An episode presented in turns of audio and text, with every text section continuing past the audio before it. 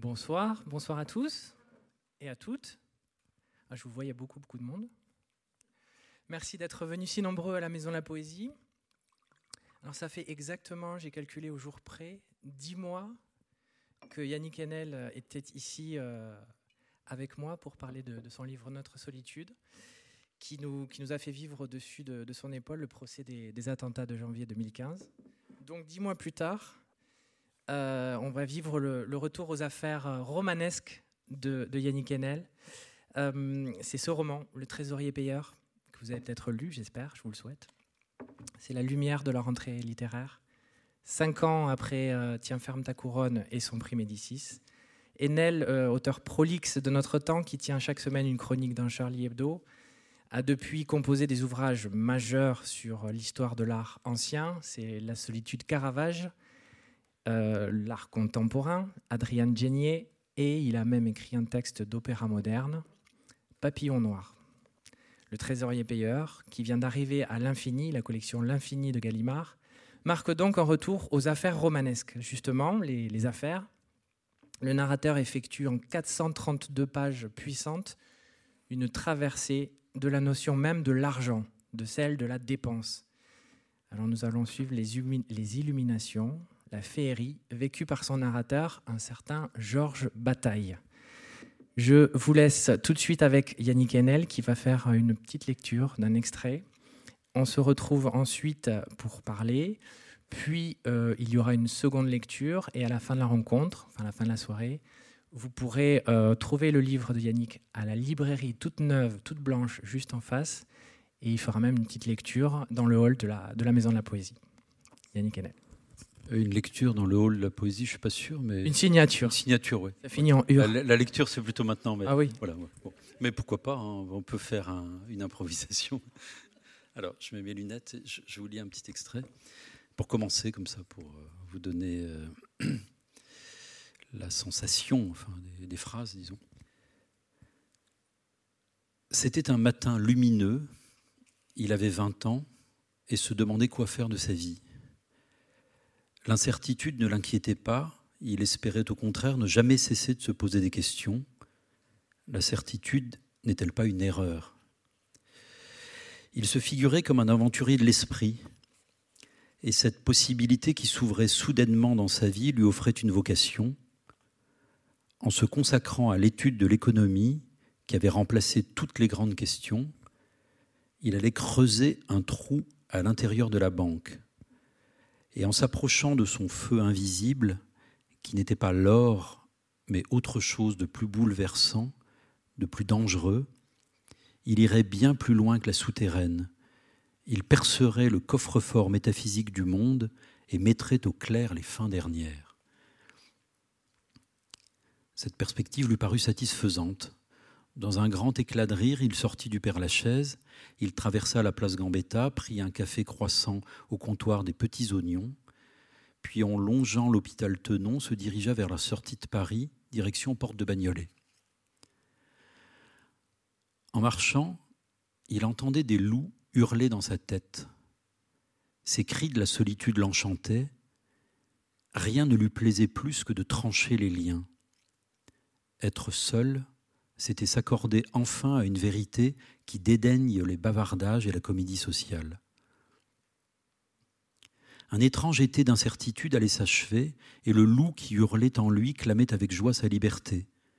Il allait rompre avec une vie vécue d'avance, celle du professorat, celle des publications et des colloques universitaires, une vie qui, en s'accordant à ce qu'il savait faire, lui promettait la réussite, le prestige, l'ennui cette décision de rompre avec lui-même, mais était-ce vraiment une décision? Il allait d'abord en faire sa légende, la raconter comme une scène de roman, fignoler son interprétation, lui donner cette curieuse tournure de blague ratée, et puis finalement, à force d'en répéter les avantages, y souscrire. En franchissant la porte de Bagnolet, il admira les deux tours des Mercuriales. Elles se dressaient dans le ciel avec une finesse de reine les bâtiments sont toujours désespérément masculins. Elle, au contraire, avait une grâce féminine. Il les salua joliment comme un mousquetaire qui fait la révérence en ôtant son chapeau empanaché, et leur déclara avec un peu de bouffonnerie Je vais placer l'économie à la base de la poésie. Il éclata de rire. C'était exactement ça. C'était grand, c'était fou. Il allait consacrer sa vie à placer l'économie à la base de la poésie. Mais franchement, un tel programme avait-il le moindre sens? L'économie n'est-elle pas le langage du calcul? Ne sert-elle pas les intérêts des puissants? N'est-elle pas le contraire de la poésie?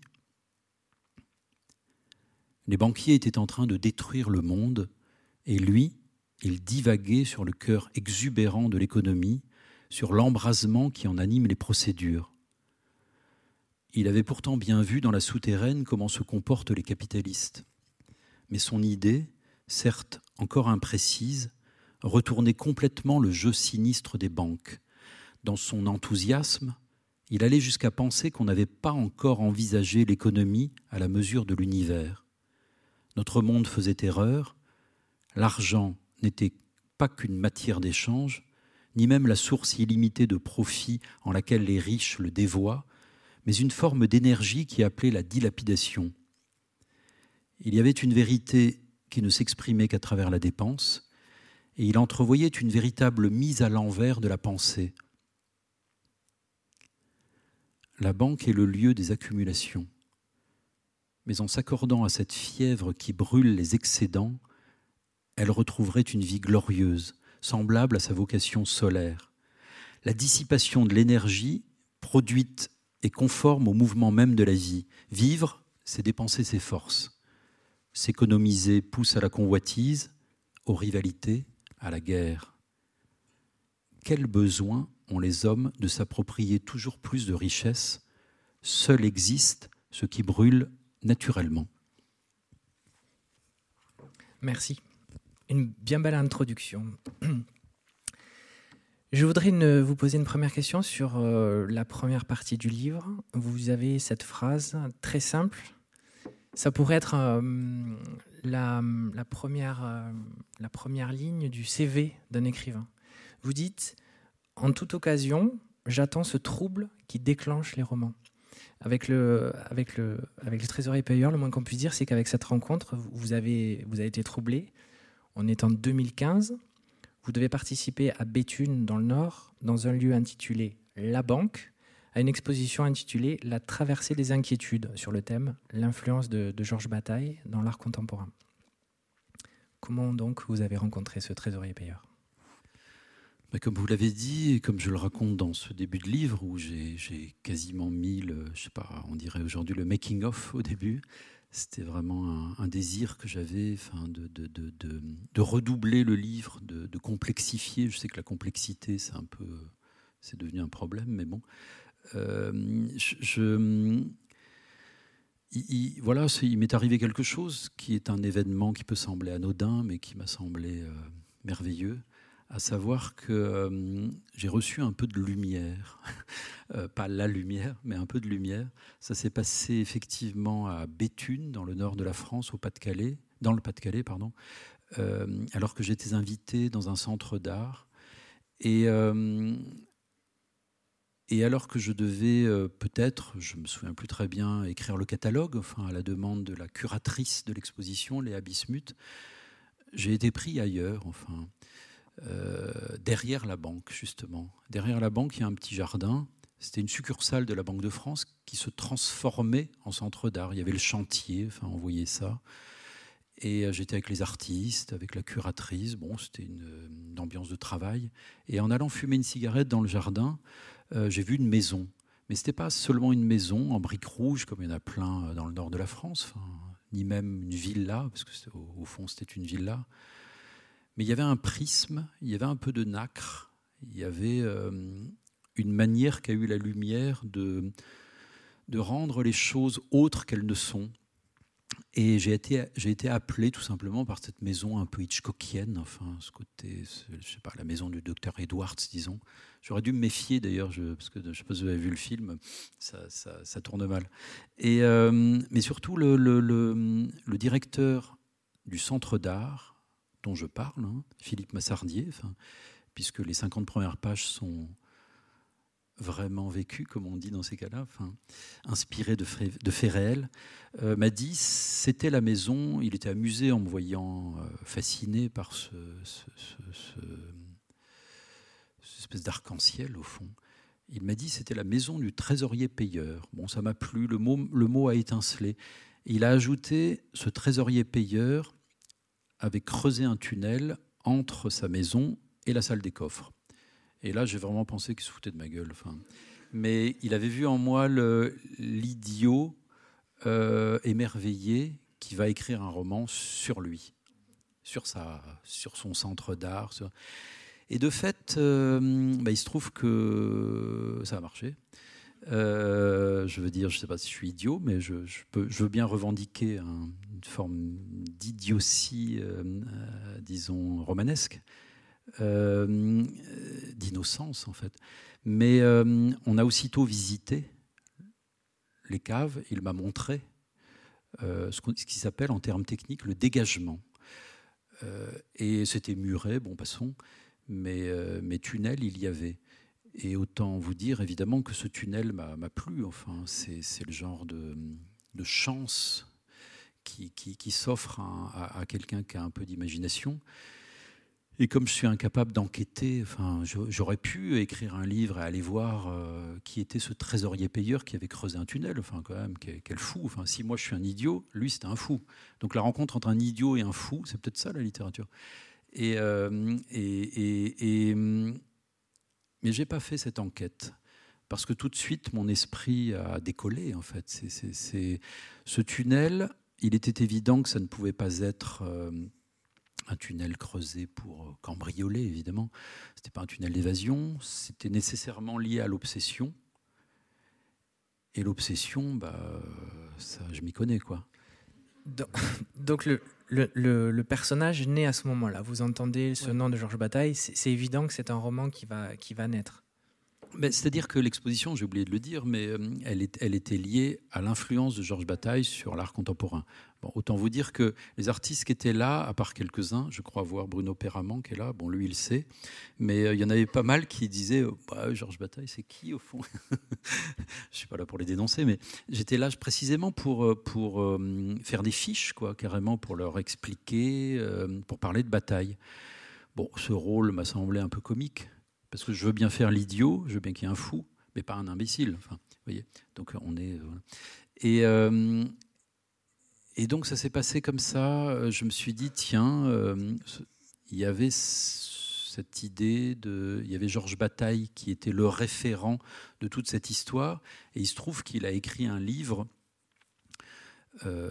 d'économie.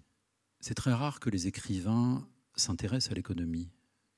Et, c'est très rare qu'on s'intéresse à l'économie, ce, qui est un peu dangereux pour nous, parce qu'elle, pendant ce temps, l'économie, comme vous le savez, elle s'intéresse passionnément à nous, pour nous faire les poches, comme d'habitude. Mais, euh, euh, Georges Bataille, en 1949, a publié un livre stupéfiant. Je ne sais pas si je l'ai lu trois, quatre fois, je ne sais pas si j'ai compris quoi que ce soit. Ça s'appelle La part maudite. C'est un livre dans lequel il, euh, j'en parle juste deux minutes, hein. c'est un livre dans lequel il, en gros, il explique que le cœur brûlant de l'économie ne relève pas du tout de l'épargne, ni même des conduites euh, de ce qu'on appelle aujourd'hui le capitalisme, mais de quelque chose qui se réserve, qui est du côté du sacrificiel et qui est la dépense, tout simplement, la prodigalité, l'exubérance, qui va, jusqu'à une manière de vider les coffres. Et il se réfère, je vais m'arrêter assez vite, il se réfère notamment aux Aztèques, il se réfère à toutes sortes de conduites glorieuses, dit-il, dans lesquelles les richesses étaient brûlées, étaient données, parfois en offrande, mais également pour impressionner les ennemis. Ça s'appelle le potlatch. Et, euh, bon, euh, d'être dans une banque, l'expo s'appelait Dépenses, hein, d'être dans une banque, se retrouver face à un tunnel avec la maison d'un trésorier payeur, moi, j'ai un peu largué les amarres. Enfin, je veux dire que c'était pour transcrire le mot péter les plombs, qui est un peu vulgaire. J'ai largué les amarres, je préfère. Et euh, je me suis senti complètement. Euh, ça a allumé en moi un désir, voilà, pour le dire de manière plus, plus, plus, plus belle. Je sais que Balzac allait euh, au Père Lachaise sans cesse pour regarder sur les, sur les tombes les, les noms des morts. Et, certains noms faisaient qu'il voyait un roman. Il dit ça dans sa correspondance avec Madame Anska. Je vois un roman. Et là, j'ai vu un roman tout de suite. Et donc, ce, ce personnage du trésorier payeur, je l'ai vu. Et je me suis dit, bah, je vais l'appeler Georges Bataille, au fond. Pourquoi pas Aujourd'hui, voilà pour plus de commodité. On, imagine que le, donc le roman s'écrit, il se, crée dans votre tête, puis il s'écrit. Et vous en parliez, il y a cette première partie qui est une sorte d'introduction majeure, qui est une, une réflexion sur la littérature et sur la, manière dont, naît justement un roman. à quel moment cette première partie elle a été écrite? Alors oui, c'est un, drôle de livre, hein, drôle de personnage, drôle d'histoire, drôle de livre, et j'assume le caractère étrange, les étranges aventures, comme dit Chrétien de Troyes, il n'y a que ça de beau. Et euh, dans mon souvenir, puisque ça remonte déjà, enfin, moi j'écris un roman tous les cinq ans, vous voyez, donc c'est vraiment un événement, enfin, un événement, je veux dire, pas, pas, pas médiatique, enfin, mais un événement euh, pour moi, enfin. Euh, j'ai proposé tout de suite aller à Bismuth, puisque bah, enfin, voilà, le catalogue, je me disais, écrire le énième article sur l'économie hétérodoxe, selon Georges Bataille, je sais pas, il y a un texte de Derrida qui est génial là-dessus, dans l'écriture, la différence. Je pense que c'est bon, quoi, c'est fait. Euh, mais en revanche, très vite, je lui ai dit, mais ce personnage du trésorier payeur, on pourrait, on pourrait, la maison d'en face, on pourrait la faire venir dans la banque, enfin, ce personnage, on pourrait le mettre dans l'exposition. Et comme ça, en deux minutes, ça a été fait. J'ai proposé une installation. Je suis devenu un artiste. C'était quand même extraordinaire. Euh, j'ai exposé dans cette exposition, euh, enfin, j'ai eu droit à une salle qui était une sorte de, fake en un sens. J'ai montré le bureau de ce trésorier payeur. J'ai commencé à travailler in situ et euh, elle m'a proposé des choses, Léa Bismuth. Enfin, elle m'a dit, mais tu sais, Georges Bataille, euh, ça serait marrant, enfin, puisque, puisqu'apparemment il s'appelle Georges Bataille. Enfin, je vous dirai pas si je l'ai décidé ou s'il y avait une coïncidence. Enfin, à la fin, je sais plus le réel et l'imaginaire, mais bon. On a, on a choisi de mettre un portrait qu'Édouard Levé, très grand écrivain, avait, avait, avait pris en allant dans, les annuaires. Vous vous souvenez cette chose-là, annuaire? Euh, au XXe siècle, il y avait ça. Euh, il, y avait, euh, il avait ouvert, enfin, Édouard Levé avait photographié, je ne sais pas, quelqu'un qui s'appelait Eugène Delacroix et qui était un pharmacien, je ne sais où, à Châteauroux. il y avait Marcel Duchamp qui élevait des poules, et il y avait un Georges Bataille, je ne sais plus ce qu'il faisait, et son portrait m'avait beaucoup plu. On l'a mis, et j'ai inventé cette histoire. Enfin, inventé au sens, de, au sens latin, l'inventio, la découverte. Parce que ce à quoi j'aspire, c'est la vérité. Je voulais retrouver l'esprit de ce trésorier payeur. Et donc j'ai écrit ce que j'ai raconté à peu près, ce qui fait la première partie de, ce livre. Je l'ai enregistré et ça passait en boucle. Et le soir du vernissage, je me souviens, euh, je me suis installé au bureau carrément. Je suis devenu le trésorier payeur et j'ai dit l'histoire du trésorier payeur. J'ai dit cette première partie pendant une heure et demie avec les gens qui passaient, qui se qui se demandait qui était ce type. Et euh, donc, dans cette exposition d'art contemporain influencée par Georges Bataille, il y avait un Georges Bataille euh, du troisième type, rencontre avec un troisième type, euh, que j'incarnais. Donc, j'aurais pu en rester là.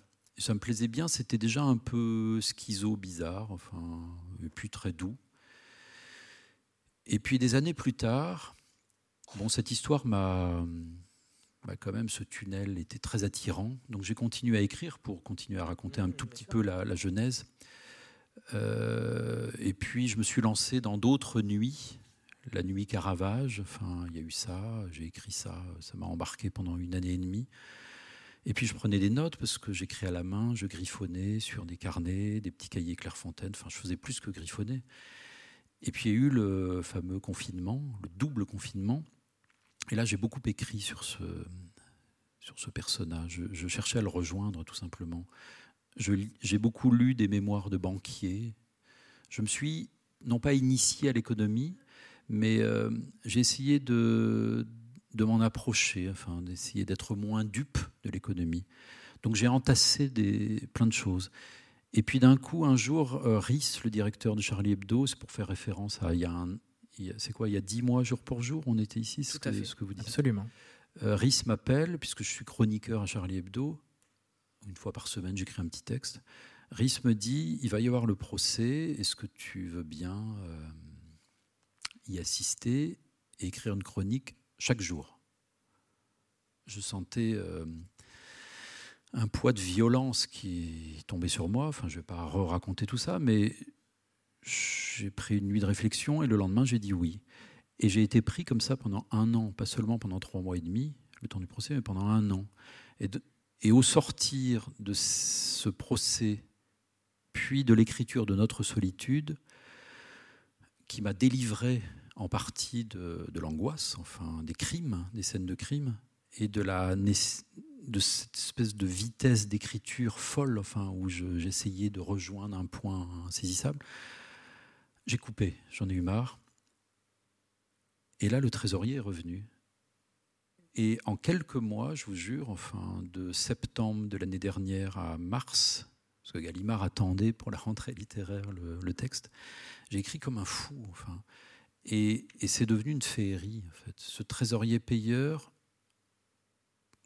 en tant que nom propre de la fiction, en tant qu'autre nom de la fiction, d'un coup m'a appelé depuis son tunnel et j'ai tout vu avec toutes mes notes. Enfin, j'ai écrit quasiment sans rature. Enfin, ça a été éblouissant. Enfin, c'était cet appel du prisme de la nacre, ce premier jour de 2015 avec cette maison. Tout est devenu cohérent, tout est devenu fluide, et j'ai écrit ce roman parce qu'au départ, ce n'était pas un roman, enfin, c'était une espèce de chose étrange entre autofiction, dispositif et désir d'écrire un roman. Et j'ai écrit un roman en six mois, donc ça fait je ne sais pas combien de pages, enfin on s'en fiche, mais c'est la biographie. Alain Nabokov, enfin, je me souviens, je lisais Ada, j'étais fou amoureux de tout, enfin, des personnages masculins, féminins, des phrases, de, des clins d'œil, de l'ironie, du lyrisme. Et je me disais, mais pourquoi est-ce qu'on qu'on n'écrit plus des livres comme ça Enfin, pourquoi tout le monde s'économise? Je me suis dit, je vais dilapider de la fiction, et, j'ai fait que ça. Euh, jour et nuit, je, vous assure, enfin, c'était merveilleux. Et, euh, et c'est devenu le roman que j'ai agencé comme ça, avec ce petit texte de 50 pages que j'ai mis au début. maintenant, je ne sais plus trop pourquoi, mais je pense que c'est ça qu'il fallait faire. La fiction a été le, la réponse au crime. Enfin, c'est très étrange dans ma vie, enfin, d'arrêter de penser à ça. Et, euh, et voilà, du coup, euh, s'embarquer dans l'univers de la banque, c'est pas non plus hyper sexy a priori, mais, euh, mais ça, a été une, ça a été un catalyseur de, de roman. Mais ce roman, euh, précisément, déjà évidemment, c'est réussi, mais ça intervient dans un temps, et vous le saviez peut-être pas, mais dans un temps où l'économie, elle est en train de parler, elle est en train de, de, de, se transformer devant nous, de muter, de nous envoyer des messages tous les jours. Euh, cet hiver-là, on va devoir venir à la maison de la poésie en combinaison, de ski, je pense. On va devoir baisser le chauffage. L'idée, c'est que comment est-ce que euh, est-ce que vous avez conscience que ce roman s'intègre dans, la, dans, la, crise qu'on est en train de, vivre en ce moment? Alors il y a deux choses, effectivement, je sens bien qu'il à contre-courant, parce qu'il y a des gens qui me disent bah, la dépense, ça va pas ou quoi? Enfin, Sobriété, il paraît, enfin, c'est ce qui est... Mais, mais bon, c'est évidemment pas de ça dont, je parle. Enfin, il ne s'agit pas de. Je suis pas en train d'appuyer sur le bouton où on va vider toutes les ressources énergétiques euh, de manière extatique. Euh, moi, je parle d'une dépense qui est, qui est intime. Je disais que je m'étonne qu'on s'économise. Euh, je trouve qu'il y, y, y, a une avarice poétique. Je trouve qu'il y a un puritanisme intellectuel et poétique. ça m'a plu de. Hum, bon, on va peut-être en parler plus enfin, de ce personnage, mais ça m'a plu politiquement euh, de, hum, sur les brisés de Georges Bataille, le, vrai, enfin, celui du XXe siècle. Ça m'a plu d'en appeler à une, hum, à une exubérance qui vient euh, s'opposer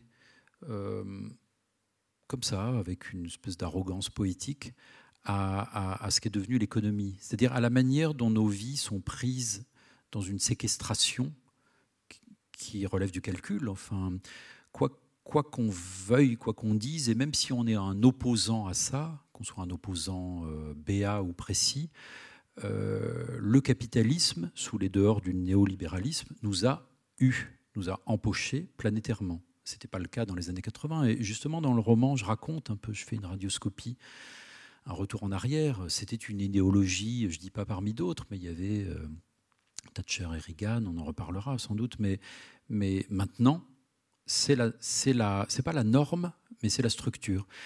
Et, euh, la question, euh, je dirais, de l'économie politique, de la manière dont elle nous a mangé, c'est quelque chose qui m'est apparu, euh, enfin ça nous est apparu à tous, c'est l'évidence, mais au moment de, à la fin des années 2000, la crise des subprimes, là je me suis dit quand même c'est trop, là, enfin, on peut plus faire comme si de rien n'était, enfin, non pas qu'on puisse y faire quelque chose, mais, mais, mais d'un coup, je me suis dit euh, que, que, cette manière qu'a la spéculation, enfin le capitalisme, de spéculer avec la dette des pauvres, parce que c'est très précisément de ça dont il s'agit, enfin, c'est-à-dire qu'à un moment, l'économie s'est révélée. Euh, le néolibéralisme a montré son visage euh, non plus conquérant comme dans les années 80-90, parce que je raconte un peu de manière satirique les années tapis aussi, enfin, ce côté euh, où on est béat, on se dit on va tous s'enrichir, enfin on va tous, je n'ai pas participé à ce truc, mais, mais dans les écoles de commerce, quand, quand je faisais Hippocagne-Cagne, mes copains fallait les entendre. Enfin, c'était quand même, il y avait une désinhibition qui annonçait déjà, d'une part, la désinhibition sarkozienne en politique, mais surtout euh, qui annonçait ce qui a eu lieu, c'est-à-dire que le capitalisme, dans sa, dans sa nervure néolibérale, c'est une manière d'endetter des gens, des pauvres, pour faire fructifier dans, un, dans une dimension spéculative ce qu'ils ont euh, donné. Donc en fait, le capitalisme nous encourage à la dette, puisqu'il profite de la dette Justement, le, mot de, la dette, c'est parce que c'est un, mot qu'on entend beaucoup, qui est beaucoup dans les médias et qu'on nous rabâche. Euh, c'est devenu un mot très très important. On vous dit dette, vous répondez, je vous cite, banquet funèbre. Un banquet funèbre. Je vais vous citer. La société ne cesse de dépouiller ceux qui n'ont rien.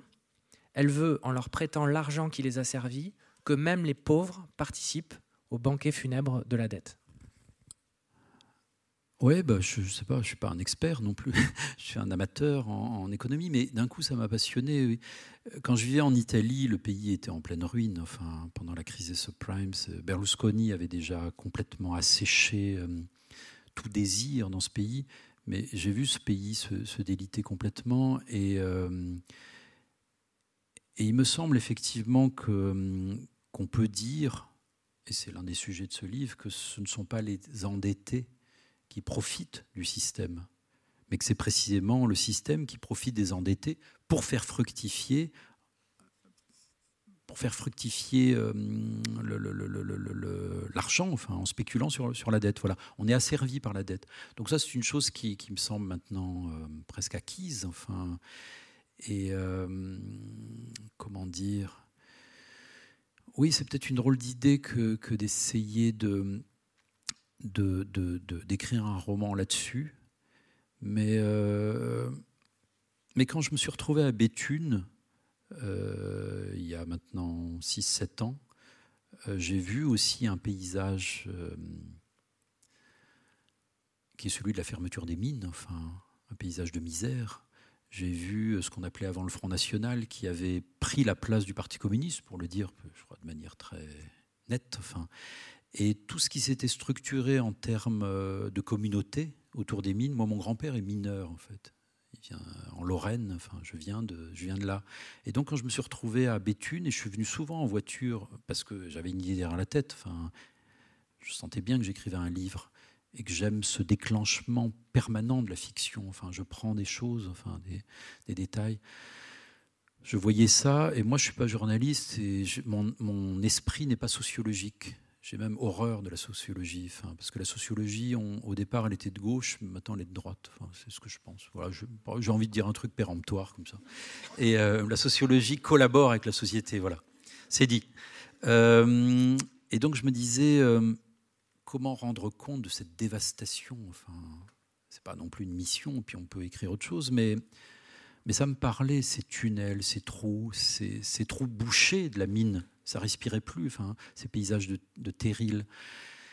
Et donc, effectivement, je me rends bien compte que, même si j'ai une détestation intime de la politique, j'ai un esprit politique, voilà, je ne peux pas m'en défaire, enfin, c'est comme ça. Et donc, euh, Le Trésorier Payeur, bah, c'est un roman, c'est une féerie, j'essaye d'insister là-dessus.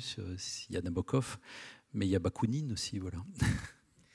Alors, Le Trésorier Payeur est un, est un personnage qui va justement aller dans le cœur du cœur de, de l'économie. Donc, c'est une scène, beaucoup d'entre vous, beaucoup vous peut-être l'ont lu, ils vont visualiser très vite ce dont je veux parler.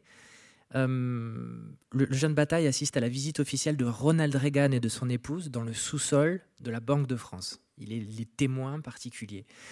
On descend vers l'or, c'est ce qu'on appelle une catabase, et on assiste à une messe à l'envers, c'est comme une, messe noire finalement. Reagan, euh, vous, le montrez dans la scène, il est attiré par l'or, il, a une véritable pulsion vers cet or, qu'il partage d'ailleurs avec sa femme. Et à ce moment-là, un lingot va passer de main en main c'est une, une messe noire, c'est une cérémonie, c'est une passe. Vous pouvez me, parler de cette scène que peut-être les gens ont lue ou, pas. Qui, est qui, je dois le dire, est assez, euh, qui peut être totalement cinématographique. On peut comprendre en cinq minutes, visuellement, cet échange en fait autour du symbole et de, ce lingot presque mystique. Bah, je, ouais, je, je, le souhaite. Enfin, je, c'est vrai que j'aime dans les romans les morceaux de bravoure. J'aime Flaubert pour ça, enfin, les comices agricoles. Et euh, dans Tiens, ferme ta couronne, j'avais passé presque 130 pages, je crois, euh, chez Beaufinger, dans mon précédent roman. Donc il y avait une scène dans un restaurant. Et je me souviens quand le soir, euh, ma femme me disait Alors, t'en es où? Je disais bah, Chez Beaufinger. Bah, ça a duré six mois comme ça. Elle me disait Mais ça va pas ou quoi? Et je disais Non, mais tu sais, il y, a comme dans Proust, hein, comme à Balbec, il y a les, les couverts qui scintillent, les bruits. Et puis il y avait Chimino, il y avait Isabelle Huppert, il y avait les Dupont comme dans Tintin. Enfin bref, ça n'en finissait plus. Mais euh, je crois que je crois, enfin j'aime que dans les livres que je lis, mais aussi dans ceux que j'essaye d'écrire, il y a un moment qui soit un roman à l'intérieur du roman. On pourrait le découper peut-être. Euh, moi, je viens des Lagarde et Michard, vous voyez, vous vous souvenez ça Peut-être vous êtes trop jeune, peut-être, mais quand j'étais enfant, on lisait les, les morceaux de, de Mal d'Aurore. Oui, il y avait, non, il n'y avait pas Mal d'Aurore, évidemment, dans Lagarde et Michard. Bon, peu importe. Et, euh, et, j'aime que l'intensité soit là tout de suite, enfin qu'elle soit là tout le temps. Bref, j'ai imaginé une scène de vocation quasi sacrée où ce jeune type euh, qui a fait de la philosophie, qui est obsédé par la philosophie, qui, en est à sa troisième, quatrième année, euh, qui écrit tout le temps, qui est assez brillant, qui lit Hegel, Marx, Nietzsche, Heidegger. D'un coup, a une espèce de révélation étrange. On est, en 1987 et 1987, il y a un crack. On l'oublie souvent, mais il y a toute une série de cracks et le capitalisme, c'est une production de cracks en fait. Le capitalisme a besoin de cracks, contrairement à ce qu'il dit. Euh, et, cet été-là, il cherche un job d'été pour financer ses études. Et son copain, enfin j'ai imaginé ça comme ça, son copain qui est en sub de co euh, peut pas et lui donne le, file le tuyau. Il se retrouve à Paris, là dans le premier arrondissement, pas loin, c'est là-bas en fait, euh, à la Banque de France. Il a un mois de stage d'été. Et il se trouve qu'au mois d'août, bah, la plupart des, des, banquiers sont en vacances. Et contre toute attente, j'ai imaginé, puisque j'ai vu sur Internet, on fait des, comme ça des recherches, la composition d'un roman, c'est pur et impur, enfin on prend tout. Et j'ai vu que Ronald Reagan avait fait une visite présidentielle au mois d'août 1987. Bon, ça m'a amusé parce que je travaillais sur le néolibéralisme. Enfin, il y avait des personnages dans son entourage très crapuleux, très démoniaques, comme Alan Greenspan, qui m'intéressait, que j'ai injecté dans le livre. Même le même personnage qui qui, va s'occuper, qui était le principal conseiller de Reagan à ce moment-là, puis qui va diriger la réserve centrale et qui, comme par hasard, à l'époque des subprimes dont je parlais tout à l'heure, va apparaître. Moi, j'ai revu la vidéo il n'y a pas longtemps, je vous la conseille, c'est inénarrable. Qui, un peu dans un show à l'américaine, va expier, va dire Je suis désolé, c'est vrai, c'est nous qui avons créé ce monstre, mais on n'a pas réussi à le contrôler. Et voilà, la machine est à, continuer toute seule. Et voilà, bah, c'est vrai qu'on a dépouillé les pauvres, mais on ne voulait pas en fait. Et euh, bon, et ce Alan Greenspan, donc il est là dans le roman avec Reagan en voyage présidentiel. Et j'ai imaginé que Reagan, euh, en bon américain désinhibé sur la question de l'argent, en adepte, euh, avait envie de. Bah, il veut voir, quoi. Il veut toucher les lingots, il sait qu'il y en a, quoi. Et euh, bah, il veut visiter la Banque de France, voilà, la souterraine, à 30 mètres sous terre. Il y a effectivement, c'est visitable lors des journées du patrimoine. Bah, c'est dommage, c'est passé, mais l'année prochaine, je vous conseille, hein, ça vaut le déplacement. Euh, vous descendez, donc il y a plein, 8, 8 je sais pas comment on dit, 8 étages d'ascenseur, voilà et vous arrivez dans un lieu qui est un temple, comme par hasard, un temple inversé, et avec des, colonnes. Et donc là, je me suis régalé parce que j'ai envoyé ce cortège présidentiel, et comme il n'y avait pas grand monde, c'est l'été, euh, bon, il y a la directrice de la communication qui revient de vacances, vite fait, bah, il y a Reagan quand même. J'ai imaginé que Mitterrand n'avait pas tellement envie de descendre avec Reagan parce qu'il craignait la photo de Paris Match se montrer devant des lingots. Déjà qu'on avait compris qu'il était plus tellement de gauche, ça faisait pas très sérieux. Et, euh, mais en revanche, bah, mon personnage, bah, il y va, parce qu'il n'y a, pas grand monde. Et là, effectivement, j'ai décrit bah, un moment, euh, un moment contre-religieux un moment, une messe noire, comme vous l'avez très bien dit. C'est-à-dire qu'ils vont avancer euh, vers la pyramide de lingots d'or. Et là, je me suis amusé, j'ai fait un, agencement maçonnique euh, où ils psalmodient, ils sont déshabillés. L'or a ce site particulier qu'il dénude ceux qui l'aiment ceux qui, qui, aiment l'argent, enfin, je veux dire, c'est dans la vie, on sait ça, enfin, on voit très bien qui est âpre au gain, qui, qui, aime ça, quoi, qui aime le profit. Et, euh, et là, ils deviennent fous, quoi. Ils touchent les lingots, ils se les passent. Donc j'ai imaginé une transe, mais c'est dans la Bible, hein, c'est le veau d'or. Et euh, il y a un texte très beau de Walter Benjamin, ça fait deux pages, euh, dans les années 30, ça s'appelle Le capitalisme comme religion. Et moi, je suis quelqu'un de très littéral. Donc le capitalisme, effectivement, comme religion, bah, je crois que c'est la chose. Donc j'ai décrit, euh, décrit un moment de, religion païenne. Et, euh, et, il m'a semblé très simplement que, que l'argent avait pris la place de Dieu. Dans Matthieu, à un moment, vous avez dans Saint Matthieu, dans l'Évangile, vous avez euh, une phrase enfin, du Christ qui dit on ne peut pas avoir deux maîtres. Soit c'est Dieu, soit c'est, dit-il, Mamnon. On va traduire, disons, l'argent. C'est Dieu ou l'argent Bon, je sais pas, je vous laisse méditer là-dessus, mais, euh, c'est une division qui me semble assez. Euh, vous mettez qui vous voulez à la place de Dieu si, si, Dieu ne vous satisfait pas, et vous mettez qui vous voulez à la place de l'argent si ce mot vous choque ou vous plaît trop. Mais vous allez voir qu'en fait, euh, il n'y a pas 36 choix. Et qu'en précipitant mes personnages et en amenant le roman comme, un, comme une sonde tout au fond de la Banque de France, ben c'est ça qu'on voit, cette transe qui jouit pour l'argent ou pas. Et euh, bon voilà, ça c'est la première expérience de ce jeune homme. Donc euh, c'est une chose, on n'en revient pas. En sortant de la banque, il se dit j'arrête la philosophie, je vais faire de l'économie parce qu'il en a conçu un dégoût, une épouvante aussi passionnante que de lire le plus beau des livres. Parfois, il faut aller vers la négation, en fait. Parfois, il est bon de s'approcher du diable, justement pour qu'il ne nous... Il y a ça chez les mystiques juifs, euh, dans la Kabbale. Si vous vous tenez un peu trop loin du diable, il vous bouffe. Si vous allez vers lui, évidemment, euh, il, faut, il vous épouse, c'est encore pire. Mais il faut trouver le, il faut s'avancer vers lui. La bonne, la bonne distance. Et la bonne distance, c'est souvent assez près je sais pas, toute la littérature française est fondée là-dessus, enfin sur non pas avec un pacte avec le diable, bon, c'est foutu si on fait le pacte avec le diable, mais mais mais Rimbaud, Lautréamont, euh, je sais pas, même Proust, ils se sont avancés. Enfin, si vous avancez pas, bah, euh, faites pas de littérature, quoi.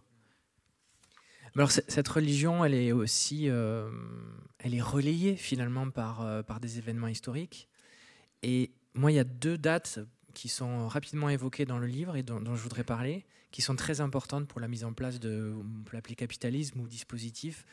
Euh, c'est tout à fait saisissant. Le trésorier payeur parle, il se met à parler de l'économie. C'est aussi, il fait entrer l'économie dans la parole il parle d'une date qui est le 15 août 1971. C'est le jour où le président américain Nixon euh, décide de suspendre la convertibilité, du, la convertibilité du dollar en or. Bataille euh, trésorier-payeur, il est étudiant, il parle devant sa classe, je vous cite. En fabriquant des dollars sans équivalence avec la quantité d'or entreposée dans leurs réserves, les États-Unis avaient démonétisé la monnaie. Bataille dit que cette date du 15 août 1971 ne faisait pas seulement partie de l'histoire du passé, mais qu'en un sens, nous étions à chaque instant le 15 août 1971.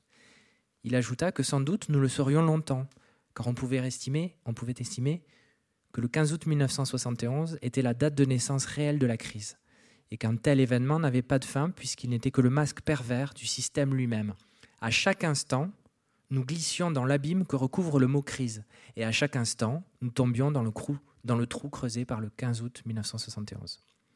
Je continue, parce que plus loin dans le livre, il est question d'une autre date. C'est une date extraordinaire et qu'on connaît assez peu. C'est l'origine de la Banque de France.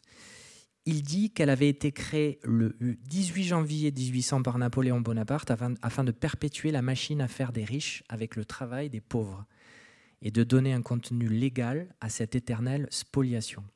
Bonaparte avait été porté au pouvoir par un groupe financier qui n'était pas disposé, à s'arrêter de s'enrichir, et une fois à la tête de l'État, il décida de conférer une légitimité nationale à ce consortium d'hommes d'affaires privés.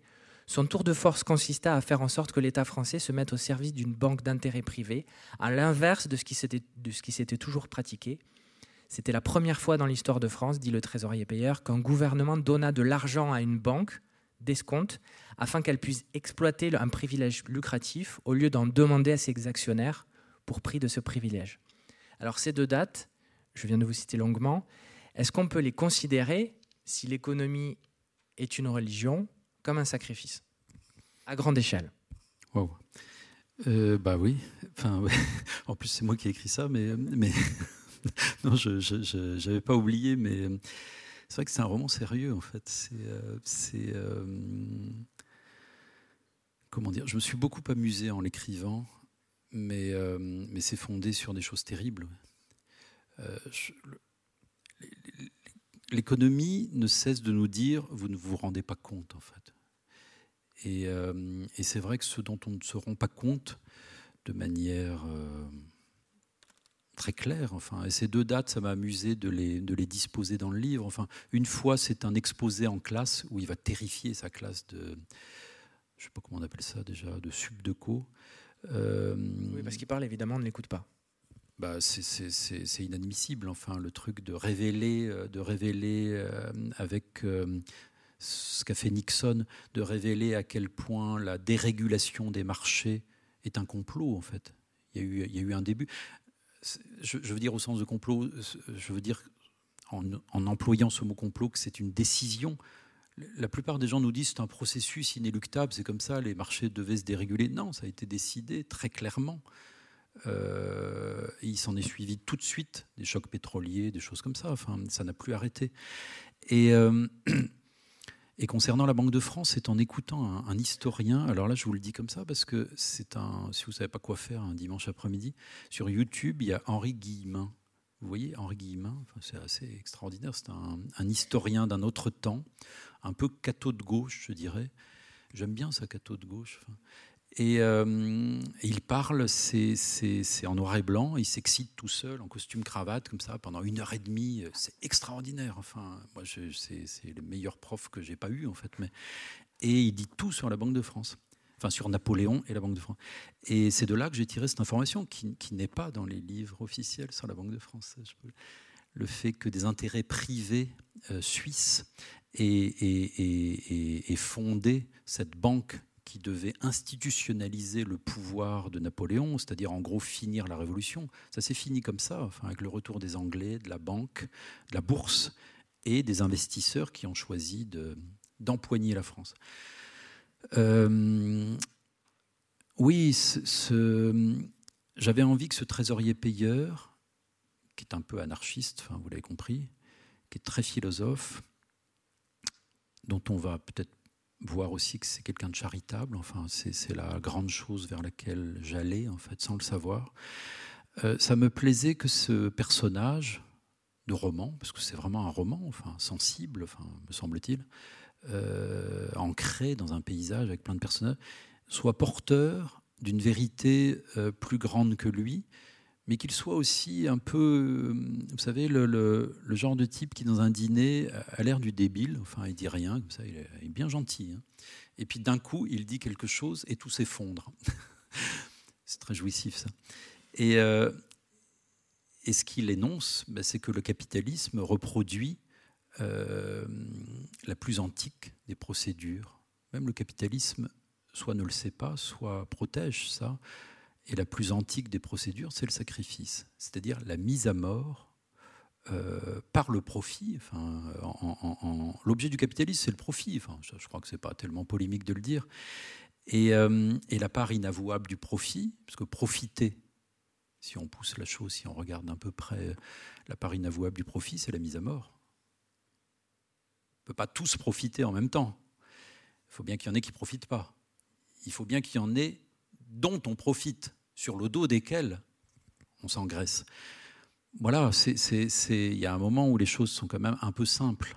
Enfin, je veux dire, peut-être peut on pourrait dire qu'elles sont simplistes, mais où ça brille dans le noir, quoi, et où ça pue, où ça pue la mort. Et, voilà cette nouvelle qu'il apporte, lui, sans cesse, tout en travaillant rigoureusement à la Banque de France, qui, qui n'est pas une banque de profit, comme vous savez, c'est une banque d'analyse. Enfin.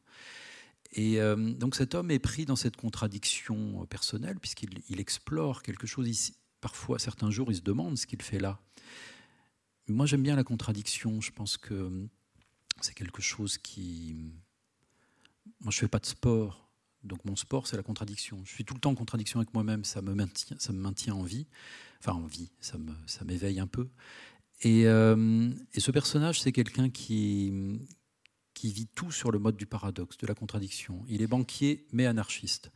Il, euh, s'occupe des comptes, mais il aime la dépense.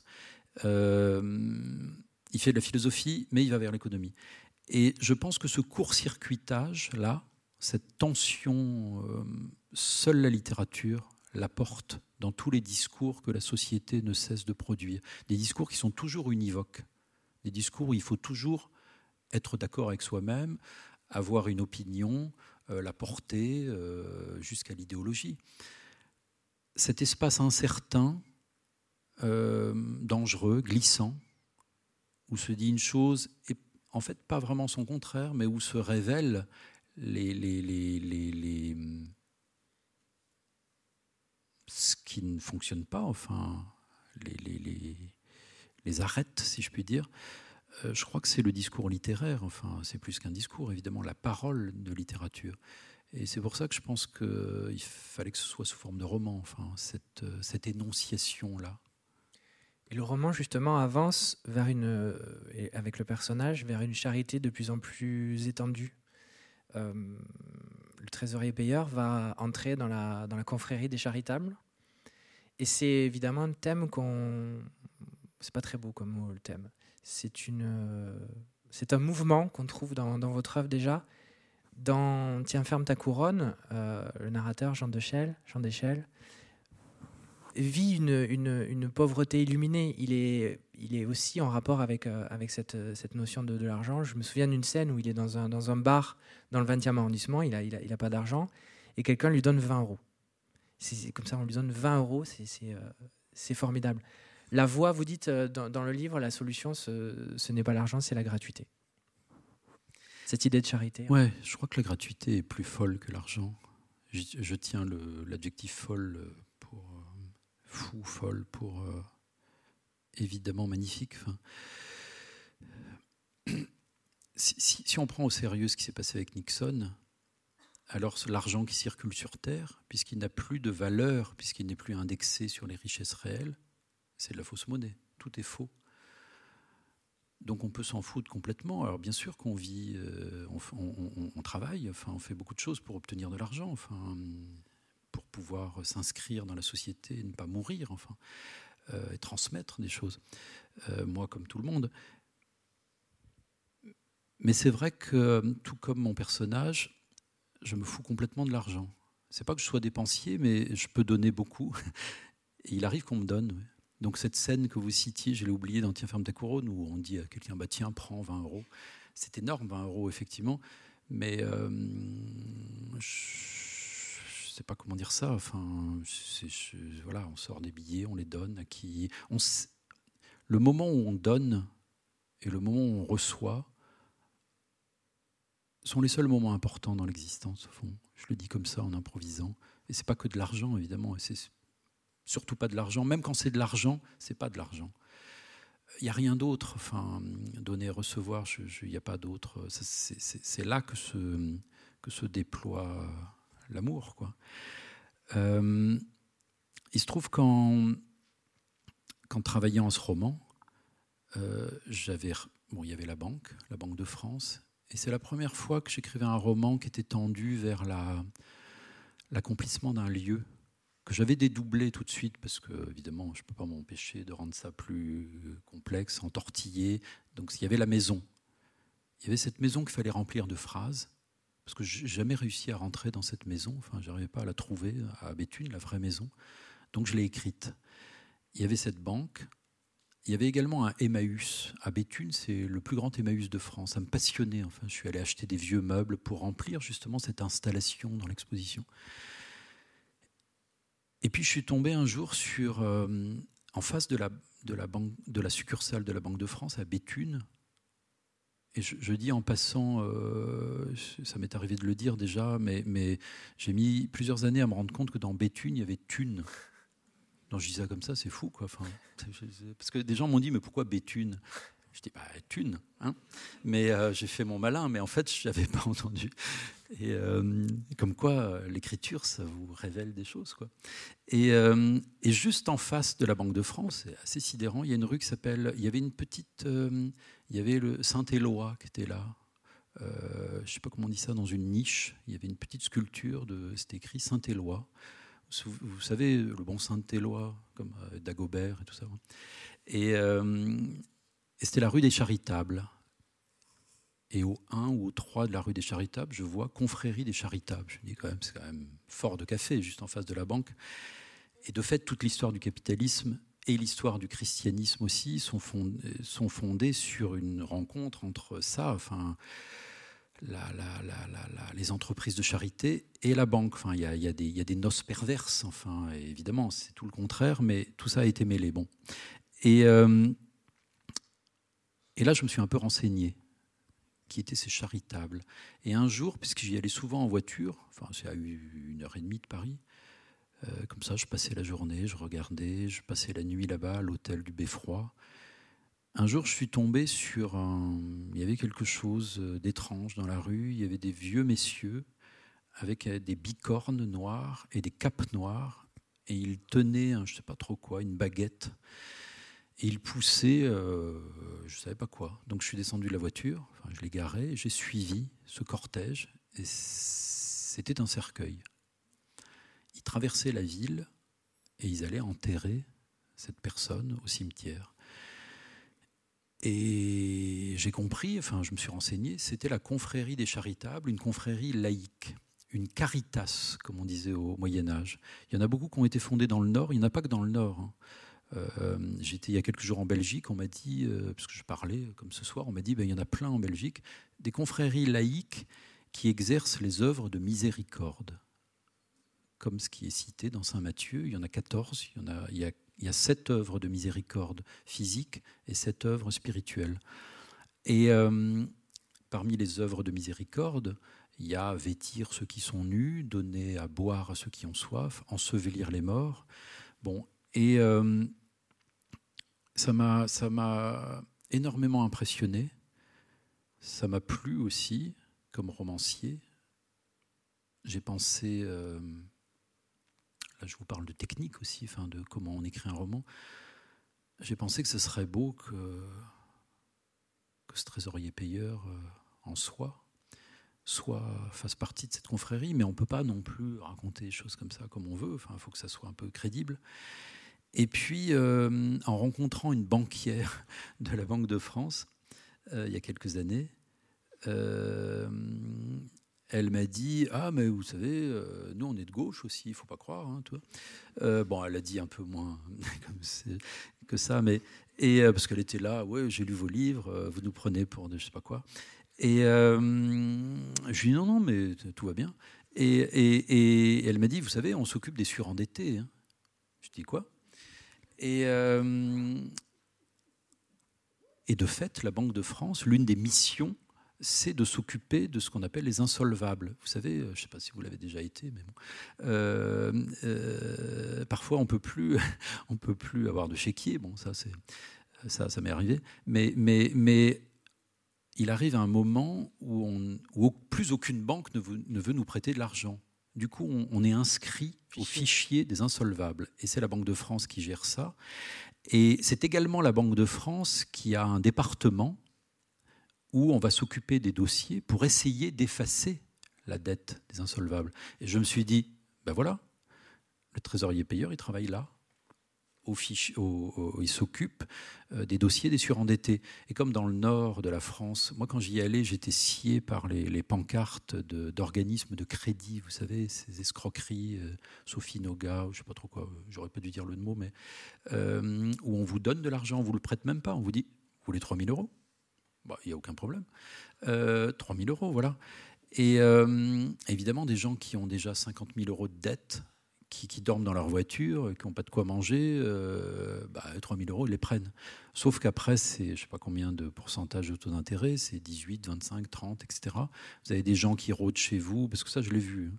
Des gens qui viennent rôder chez vous, qui frappent tous les jours pour vous prendre de l'argent, même 30 euros, ils les prennent.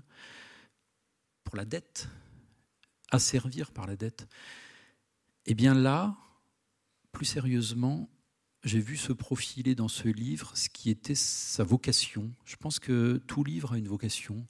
Blanchot disait dans l'espace littéraire, euh, pour une autre chose, que un livre va vers, le point où il est à l'épreuve de son impossibilité. Ça, c'est sublime, enfin. Et euh, je pense que de la même manière, la mise à l'épreuve de l'impossibilité d'écrire qui est centrale dans le livre et qui nous donne le livre,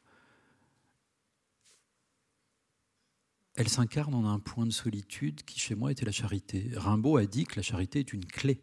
Rimbaud, c'est le début des illuminations. Et là, quelque chose a complètement, enfin, s'est ouvert de manière folle, enfin, dans le livre.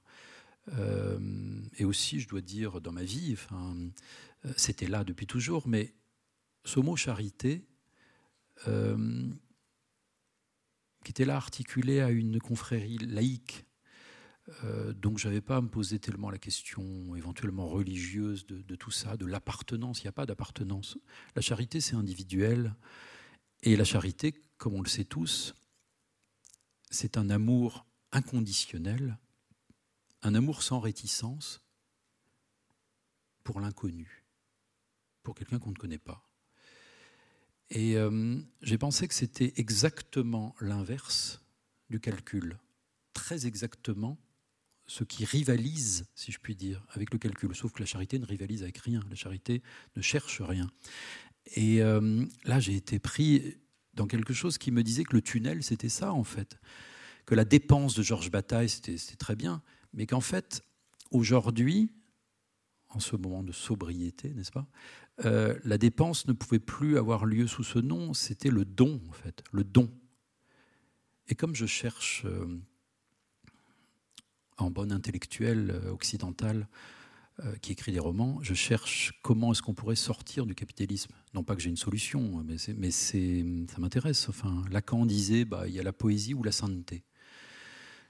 La sainteté, c'est pas mal. Enfin, j'adorerais, mais bon, ça, a l'air, enfin, ça a l'air compliqué. Euh, bah, il y a l'amour aussi. Enfin, il a oublié ça, le, docteur Lacan. Hmm. Et euh, bah, la charité, voilà, caritas, l'amour sans objet. Mais l'amour, euh, le, narrateur ne, l'oublie pas.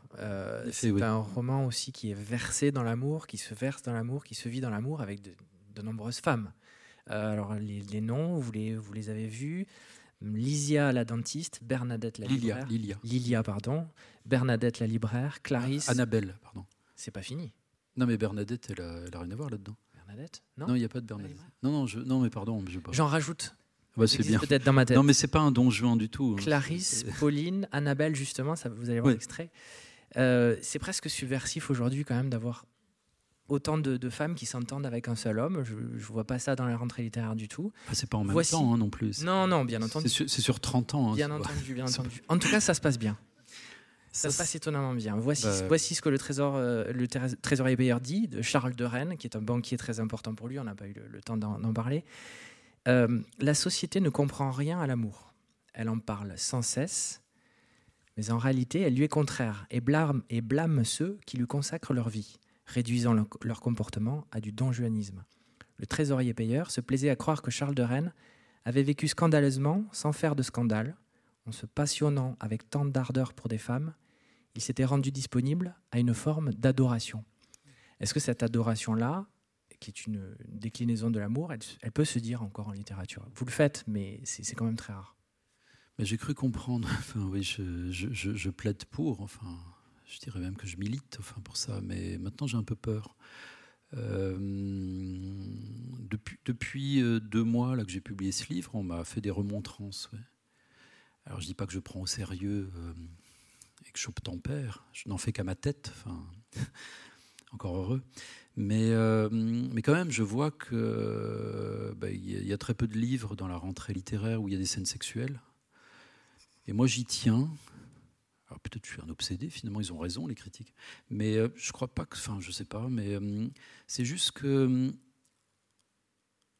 on parlait de charité tout à l'heure, comment s'approcher des autres, du visage d'autrui, de l'âme, je prononce un mot, j'espère que ce n'est pas un gros mot pour vous, de l'âme, sans en passer par le corps? et, si la littérature renonce à à déshabiller l'âme et le corps, bah, je ne vois pas ce qu'elle va faire. On raconte quoi enfin?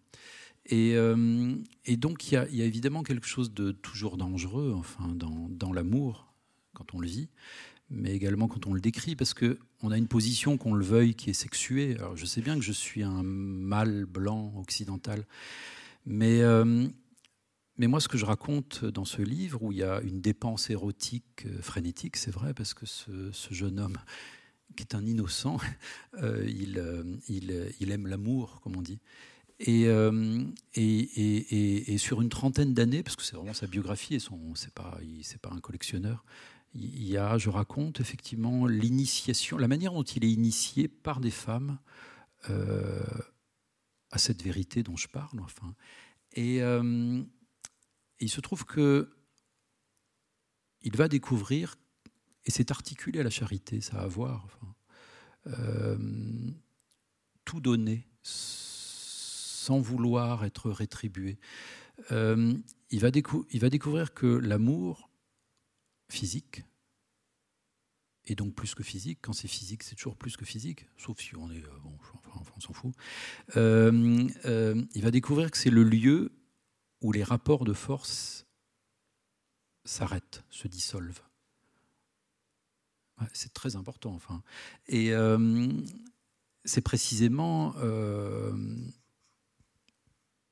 ce qui agite euh, les consciences occidentales, fort heureusement depuis, cinq ans, à savoir que bah, il se trouve que ce n'est pas souvent le cas. Et que l'une des deux polarités en a profité depuis toujours, et c'est la polarité masculine. Mais moi, en ce qui me concerne, euh, bien que ce type ait l'air euh, coupable, puisque apparemment euh, il, y a des critiques qui disent bon, il fantasme, c'est un mec et tout. Ben oui, mais ben, l'amour qui vous disiez quoi, qui se passe bien, ben, ça existe quoi. Enfin, le sexe qui se passe bien sans pouvoir, ça existe. La séduction sans volonté de je sais pas quoi, de, d'en profiter, ça existe. Et et donc, comme le dit Mediapart, j'ai écrit le dernier roman Old School. Voilà, donc je tenais à vous le dire quand même. Euh, bon, je ne sais plus quoi dire, moi, à la fin, mais voilà. Euh, donc ça parle d'amour, mais ça parle d'amour fou, en fait. Euh, parce qu'à travers ces, étreintes, à travers ce désir partagé, à travers les territoires qui s'ouvrent quand ils font l'amour comme des adolescents à 40 ans dans une voiture, enfin, euh, quand, ils, quand ils ouvrent le territoire de l'existence bah, au plaisir, voilà, bah, les coffres se vident. Voilà ce que découvre ce, banquier. Vous me direz, euh, on le savait avant, mais enfin bon, je le raconte quand même. Euh, la jouissance de l'être à avoir avec le plus grand des esprits, enfin, avec la charité, avec, euh, je sais pas, ben, à la place de l'argent, il y a Dieu, voilà. vous vous souvenez dans Madame Edwarda de Bataille, ben, Dieu, c'est une, c'est une femme rencontrée un soir dans un taxi peu importe où ça a lieu, et puis qu'on mette le mot Dieu ou pas, on s'en fout. Enfin, moi, je m'en fous.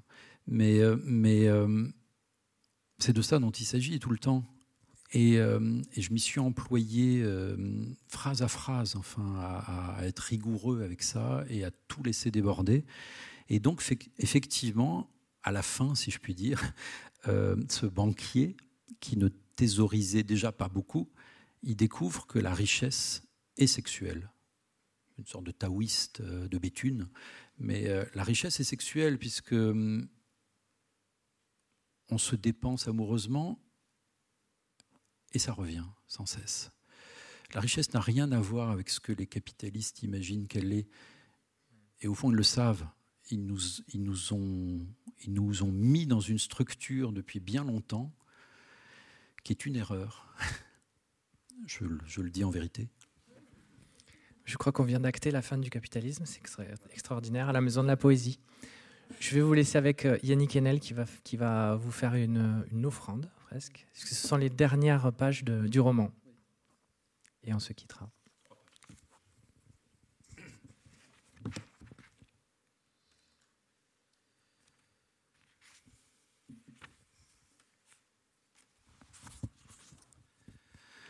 Le, trésorier payeur, donc, on parlait d'amour, euh, fou amoureux de la dentiste de Béthune, une dentiste catholique, figurez-vous, qui s'appelle Lilia Misaki. Donc, un nom japonais, elle n'est pas vraiment japonaise, mais ils vont quand même en voyage de noces à Kyoto. Les voici.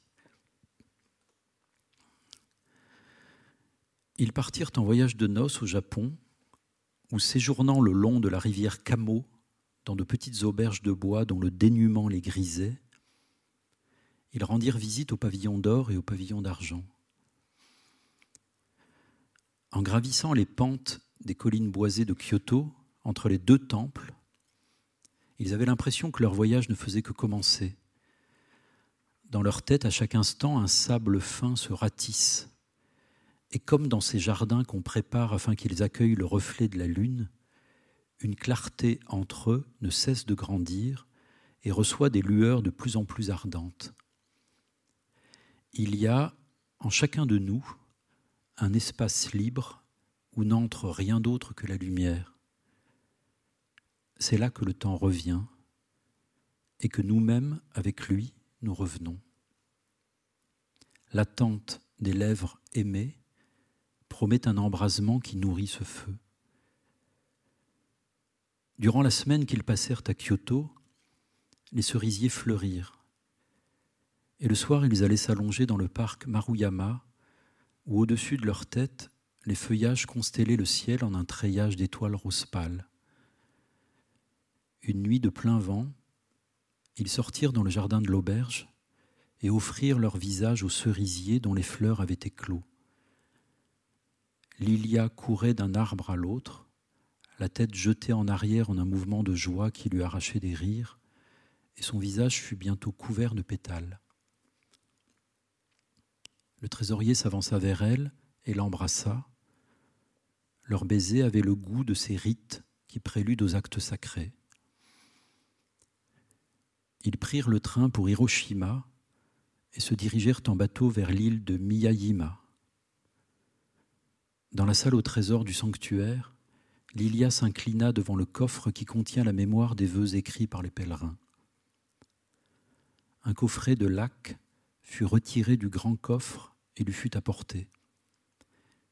Il contenait, il contenait les vœux de ceux qui après avoir, pardon, il contenait les vœux de ceux qui après avoir prié ici étaient repartis au matin du 6 août 1945 à Hiroshima et avaient péri dans l'explosion. Elle s'agenouilla et sa prière ouvrit un monde de silence qui dura l'après-midi entier. Ce silence dure encore. Écrire ces phrases est une manière de ne pas l'interrompre. Ils firent ensuite l'ascension du mont Misen, au sommet duquel, parmi les cèdres et les pruniers, Lilia se recueillit au pied du Kiezu Nori, qui est le feu sacré. À l'intérieur du grand miroir qui ouvre l'espace au-dessus de la cheminée, l'image d'interminables soirées d'amour devant le feu s'est déposée comme une buée indélébile. Chaque étreinte de Lilia et du trésorier s'est gravée dans cette eau qui en réfléchit la mémoire, et leur reflet cette nuit sur les murs du salon raconte une histoire qui ne finira jamais.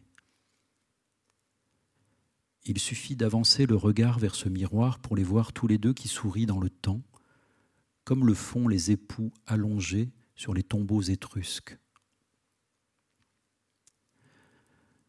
J'ai toujours pensé comme Lilia et comme le trésorier, que sous le manteau qui les dissimule, les époux millénaires dont le sarcophage est au Louvre ont emboîté leur sexe. C'est pourquoi leur sourire est infini. Ils sont allongés tous deux sur le côté, elle devant lui, et l'on devine, même si le temps a effacé un peu son geste, qu'elle verse du parfum dans la main de son époux une longue arabesque enveloppe leurs jambes. Ils sont enlacés tendrement et leurs manteaux recouvrent leurs caresses.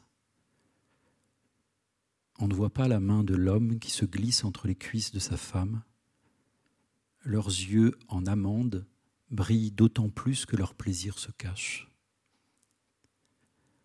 Ainsi Lilia et le trésorier se mêlent-ils au temps à travers leurs étreintes?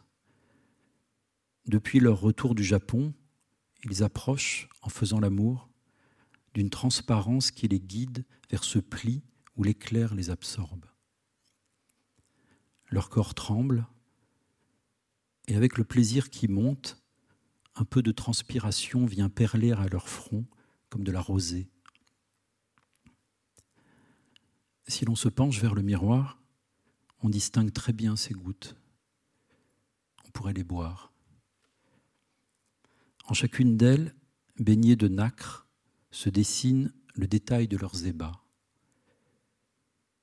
Et voici qu'à l'intérieur de ce cadre qui s'éloigne là-bas sur la cheminée, et dont les reflets vous parviennent avec des lueurs qui ressemblent à des soupirs, les deux amants traversent une forêt.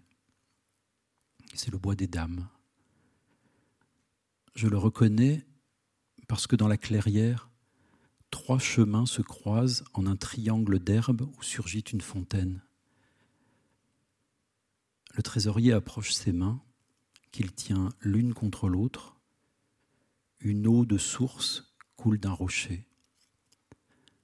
Lilia vient boire au creux de ses mains, et l'eau dépose à nouveau quelques gouttes sur le miroir où le visage des amants s'efface à travers la jouissance qui les délivre. Lilia rejoint ce point qu'elle espérait. Le trésorier sourit.